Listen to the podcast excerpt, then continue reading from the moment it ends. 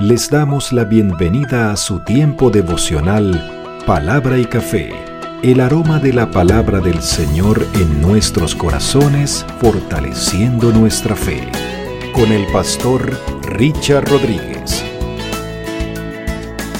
Por R12 Radio, más que radio, una voz que edifica tu vida. Bienvenido. Hoy, mis amados, para hoy en palabra y café dice de la siguiente manera, Señor, haz tu buena obra en mí. Es la porción final del capítulo 3 de la primera carta de Pablo a los tesalonicenses. Documento que hemos dicho, la crítica presenta como el primer escrito del Nuevo Testamento años 50, Corinto, Grecia, al frente, o Acaya, al frente quedaba Macedonia, o arriba al norte, ¿sí? Estamos hablando de Europa, años 50 después de Cristo, Pablo escribiéndole a los tesalonicenses, la actual Salónica hoy, que después de algunos días o semanas o meses tal vez de haber estado con ellos allí, compartido el Evangelio bajo unas circunstancias tormentosas, tormentosas. Con la duda de cómo estaban ellos, si, se había, si habían permanecido en su fe o se habían desviado o si había sido en vano su trabajo, no podía ir a verlos por las circunstancias difíciles, dice Pablo, el diablo nos lo impidió o nos estorbó para ir a verlos a ustedes y bueno, enviamos a Timoteo, regresa junto con Silas, trae las noticias y bueno, se da el escrito. Y en esas noticias que Pablo recibe de, Timoteo acerca de sus hermanos, eh, está prácticamente escrito los capítulos 2 y 3 de la primera carta de Pablo con toda esa información, tanto así que el regocijo es impresionante. Dice, cuando, usted, cuando recibimos las noticias de que ustedes permanecen en la fe y en el amor, volvimos a vivir. Dice Pablo, hemos vuelto a vivir. O sea, o como, como decimos, nos volvió el alma al cuerpo. nos volvió el alma al cuerpo. Y eh, comienza precisamente el versículo 11, que es un párrafo allí interesante, que suena como a doxología, como, como un cierre muy de adoración, pero no, no, tanto como otros que tiene Pablo que son espectaculares, porque vuelve a ser un poco personal. Es decir, la referencia que Pablo hace a los tesalonicenses en los versículos 11 hasta el 13. Dice Pablo algo interesante aquí. Dice, pero el mismo Dios y Padre nuestro, y nuestro Señor Jesucristo dirija nuestro camino a vosotros o dirija nuestro camino a ustedes. Yo dije, bueno, busquémoslos en algunas versiones que sean un poco eh, diferentes. Dice, eh, la Dios habla hoy, deseamos que Dios mismo, nuestro Padre y nuestro Señor Jesús, nos ayude para que podamos ir a visitarlo. Y yo, entendido, entendido. Ah, que Dios nuestro Padre y nuestro Señor Jesús, dice la nueva traducción viviente, nos lleven muy pronto a verlos a ustedes. Pedimos a Dios nuestro Padre y a nuestro Señor Jesucristo que nos den la oportunidad de ir a visitarlos. Al parecer, y digo yo al parecer, porque es que no es muy claro y no se menciona, eh, es decir, una, una acotación muy personal.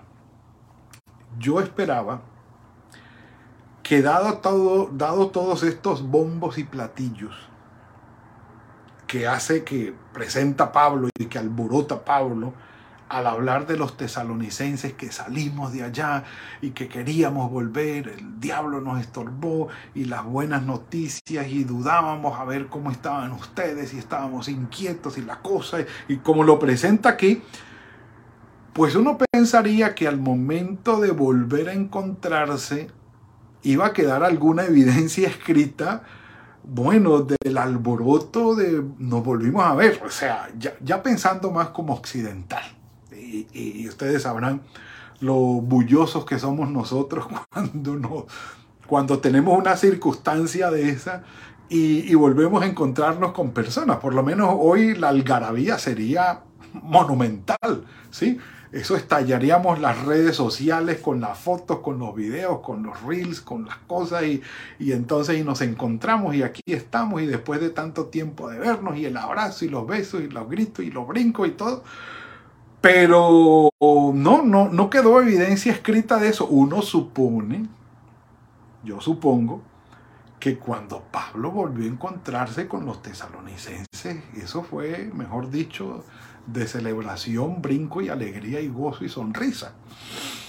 O como dijera en Colombia, con papayera incluida, pero, pero, pero, si leemos el capítulo 20 de los Hechos, que habla ya del tercer viaje misionero, es decir, cuando Pablo vuelve a hacer el recorrido otra vez por Asia Menor, lo que es hoy Turquía, y va otra vez a, Europa, eh, dice hubo un alboroto en Éfeso, eso es Asia Menor, y eh, con ese alboroto eh, de haberlo recibido allí, Pablo, lean Efesios, perdón, Hechos 19, ahí está.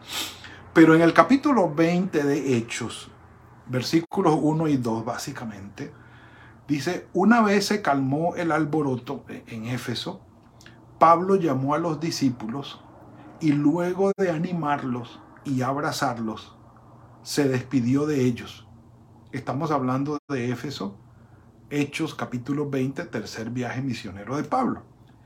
Y se fue a Macedonia. Y se fue a Macedonia. Entonces, aquí en el relato de Lucas está diciendo, volvimos. Es decir, Pablo volvió a la región de Macedonia, Tesalónica estaba allí incluida, obviamente. Después de recorrer aquellas regiones y de animar a los hermanos con largos discursos, se dirigió a Grecia, donde estuvo tres meses. Pero los judíos, como los judíos le tendieron una emboscada para cuando él estaba, estuviera a punto de embarcarse para venir por el, eh, mar Mediterráneo rumbo a Siria, es decir, ya Antioquía, decidió entonces venirse a pie de nuevo por Macedonia. Es decir, que prácticamente uno asume que de venida, eh, llegando, visitó a los tesalonicenses. Quería venirse por mar, no pudo por la emboscada que le estaban tendiendo y se regresó. Y volvió a encontrarse, uno supone que volvió a encontrarse con los hermanos de Tesalónica. Pero como les digo, pues no hay evidencia escrita del encuentro, de la algarabía y de Yo de Lucas hubiera escrito eso, pero bueno. Como dijo mi papá, una cosa piensa el burro y otra el que lo arrea, ni modo. Mm. Ni modo, ni modo. Pero Pablo entonces retoma en Tesalonicense y les dice que el Señor nos conceda volver a verlo, que no, nos encamine y nos en el camino para volver a encontrarlo. Y se encontraron de nuevo, uno supone, como les digo, por lo menos dos veces, pero no hay evidencia de ese encuentro. Pero sigue hablando Pablo.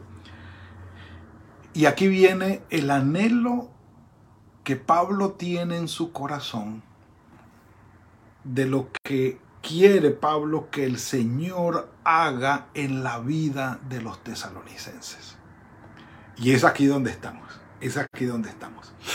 Dice, aparte de, de, que el Señor dirija nuestro camino hacia ustedes, dice, y el Señor los haga a ustedes crecer y abundar en amor. Y dice, los unos para con los otros y para con todos, como también lo hacemos nosotros acá con ustedes. Es decir, que, que el Señor nos ayude. Petición que le, le pido yo al Señor también. No sé usted, pero yo también la hago.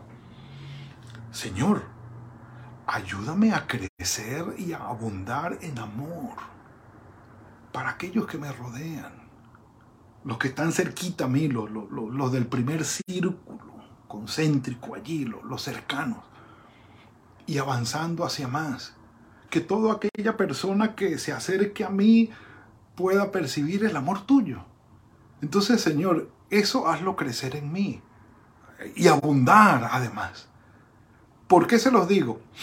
Porque sí es cierto que la obra es de Dios, indiscutiblemente. Él tiene que hacerlo en nosotros, pues se requiere un corazón dispuesto, voluntarioso, que diga, hombre, yo quiero. Yo no soy el que voy a hacerlo, yo en mi propia fuerza no, no, no lo voy a lograr, eh, pero Señor, yo quiero. Dame eso que tú tienes para mí, hazme crecer, como dice aquí, y abundar en amor. Yo quiero. Entonces, sí se requiere el corazón dispuesto.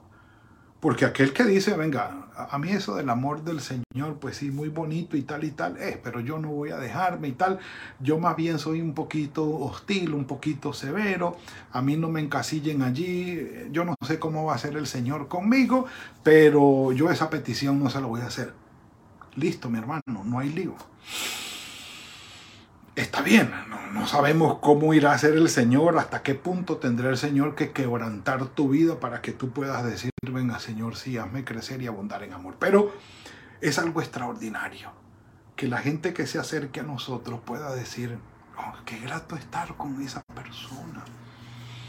Qué bueno conversar, qué bueno hasta tener un problema con fulanito de tal. Eso se resuelve con un amor, con una bondad, con una hermosura que uno dice, ah, tengamos otro problema para resolverlo. ¿eh? Y, es algo que el Señor hace en nosotros, mis amados, pero que se requiere una disposición de corazón. Y sigue diciendo en el 13, esa es la, primera petición, que, haga crecer y, que los haga crecer y abundar en amor. Y si el amor es agape, ese amor que está dispuesto a dar, a sacrificar, a, abundar en bendición para con el otro. Es, algo divino, es algo divino, es decir, celestial. ¿eh? Y la otra petición, la segunda, que afirme los corazones y la, el sentido tiene que ver que el Señor los haga crecer aún más en amor, que el Señor los haga firmes en sus corazones, pero esta dice que el Señor como resultado fortalezca su corazón. Y la traducción del lenguaje actual dice que les dé fuerzas, un corazón fortalecido. Porque las circunstancias no son fáciles. No son fáciles. Entonces, eh, el afirmar los corazones tiene que ver con lo que dijo Santiago no piense que el que dude, que aquel que es como la ola del mar, que va de un lado a otro, que hoy piensa una cosa y mañana otra, no piense que va a recibir cosa alguna del Señor. Bueno, esa es la figura contraria a tener un corazón firme, fortalecido, que sabe dónde está. Estamos sufriendo, sí, pero de esto vamos a salir. Esto está muy difícil, sí, pero estamos en las manos del Señor y Él nos va a llevar a buen puerto. ¿Esto es calamitosamente insufrible? Sí, pero el Señor va a tener misericordia de nosotros y al otro lado va a llegar, vamos a llegar. Estamos llorando, sufriendo, sí, esto está muy difícil, sí, pero mi corazón está firme y confiado que el Señor nos lleva de su mano y nos va a llevar a donde Él quiere que estemos porque Él va a cumplir en nosotros sus planes y propósitos. Entonces, Estamos hablando no de no sufrir o, de no tener adversidad, sino de tener un corazón firme, sea cualquiera sea que sea la situación. Es más, aún en la abundancia. Hombre, qué bueno la estamos pasando. Hay abundancia, hay provisión. No nos hace falta nada. Esto viene de la mano del Señor. Toda buena dádiva y todo don perfecto proviene de lo alto del Padre de las Luces. Entonces, en medio de la abundancia, en medio de la bonanza, en medio de la paz y de la bendición, démosle la gloria al Señor y mantengamos nuestros corazones firmes, ah, dándole la honra y la gloria a Él, que es lo que, que ha permitido que todo esto esté. Entonces, la segunda petición tiene que ver con la firmeza del corazón y casi que como una consecuencia, dice, y los haga irreprochables o irreprensibles en santidad. Dice, y les dé un corazón puro y sin pecado O eh, dice sí, que fortalezca su corazón y que sea santo al estar eh, ustedes delante de Dios nuestro Padre, irreprochables delante del Señor. Sí, tiene que ver toda esta obra en crecer, abundar en amor, en tener un corazón firme, con que el Señor vaya depurando cada vez nuestras vidas y haciéndonos mejores. Avanzamos, avanzamos. En santidad sí, y el Señor lo hace en nosotros, pero insisto, se requiere de un corazón que le diga al Señor, lléname con tu espíritu, ayúdame Señor, yo quiero, no puedo yo solo, pero te necesito, quiero que hagas esto en mí, yo lo anhelo Padre y eres tú el único que puedes dármelo, que puedes obrar esto en mí. Por eso Pablo le dijo a los filipenses, aquel que comenzó en ustedes la buena obra, la perfeccionará hasta el día de Jesucristo. Y habla precisamente de ese proceso de perfeccionamiento o de santificación que el Señor cada vez va haciendo en cada uno de nosotros. Y no nos agarremos a críticas entre nosotros cuando veamos que otros cometen errores es el proceso que está viviendo, es el trato del Señor con Él, es la disposición de su corazón con el Señor. Eh, yo ando en otros caminos, mi, mi llamado es amarle, a orar por Él, a acompañarle, a bendecirlo, a ayudarlo. Porque la lucha contra la carne y el pecado y la mundanalidad, pues nadie dijo que era fácil. Nadie lo dijo. Aún el mismo Pablo en Romanos 8, 7 y 8 lo considera de esa manera andar en el espíritu el 100% del tiempo, pues eso no es fácil. Oh, si fuéramos seres celestes de luz y espirituales al 100%, ah, ¿sí? Dijera mi papá, a Malaya quien pudiera. Un café por eso. Mm. Pero entonces, es el anhelo del corazón. Y el Señor lo toma. Y Pablo termina con algo que me llama mucho la atención, porque es algo primordial y que forma parte de lo que es el estar enfocados en la meta, como se llama esta, eh, esta nueva temporada, hablando de primero a los tesalonicenses enfocados en la meta, dice que los haga irreprochables en santidad delante de Dios nuestro Padre en la venida de nuestro Señor Jesucristo con todos sus santos. Y uno dice, opa, ¿qué pasó aquí? Sí, Pablo no solamente lo deja para el presente, es decir, que se note aquí ahorita entre nosotros que crecemos y abundamos en amor, que tenemos corazones firmes para enfrentar bien la abundancia, bien la escasez, bien la paz o bien la adversidad, tenemos corazones firmes y que estamos verdaderamente, que se note aquí que estamos en el proceso de santificación, que uno encuentre a otra persona y hombre, ¿cómo has crecido? Ve, qué bueno que has mejorado, mira, chévere que eh, te veo más fuerte espiritualmente, eh, no sé, algo bueno está pasando en ti, te noto positivamente diferente y bueno, gloria al Señor, no solamente para hoy, sino que dice Pablo, para cuando el Señor venga y estemos con Él. Y pone, digamos, el tinte escatológico de la primera y segunda carta de, Pablo a los tesalonicenses. La escatología de Pablo siempre va a estar allí cuando el Señor Jesucristo venga con sus santos. Queriendo decir, es para ahora, es importante hoy, es muy importante el proceso el día de hoy, pero ojo, le estamos apuntando a la eternidad. Le estamos apuntando a encontrarnos con Él. No pierdan de foco eso. Enfocados en la meta. Sirve para hoy, sí, y tiene que ser para hoy, pero nuestro destino final es la presencia del Señor por la eternidad.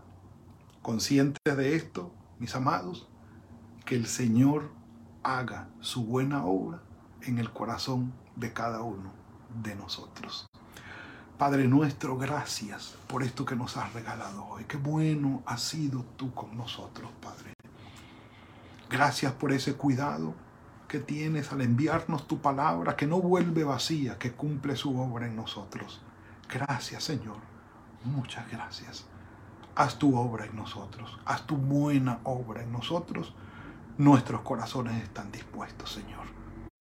Ayúdanos y guíanos en el poder de tu Espíritu Santo y que el proceso de perfeccionamiento y de santificación se note en cada uno de nosotros, con nuestra mirada y nuestro corazón puesto en nuestro encuentro, en nuestro Señor Jesucristo, cuando venga con todos los santos. En tus manos estamos. El día queda en tus manos, Señor. Guárdanos y dirígenos. Y gracias por lo que tienes para nosotros hoy. En el nombre de tu Hijo Jesucristo. Amén y amén. Mis amados, ha sido la entrega para hoy. Hermoso, hermoso, de verdad. Eh, que el Señor nos está dirigiendo en todo esto. Mis amados, que tengan hoy un muy buen día. Que el Señor los bendiga, los guarde, que los lleve de su mano, que haga fructífero el trabajo de sus manos, que los bendiga en todo lo que hagan y que los guarde también junto a los suyos. Mañana nos veremos, si el Señor lo permite, en otro tiempo de palabra y café. Que el Señor los bendiga. Gracias por compartir con nosotros este espacio de palabra y café. Hasta una próxima oportunidad por R12 Radio. Más que radio, una voz que edifica tu vida. Que Dios les bendiga.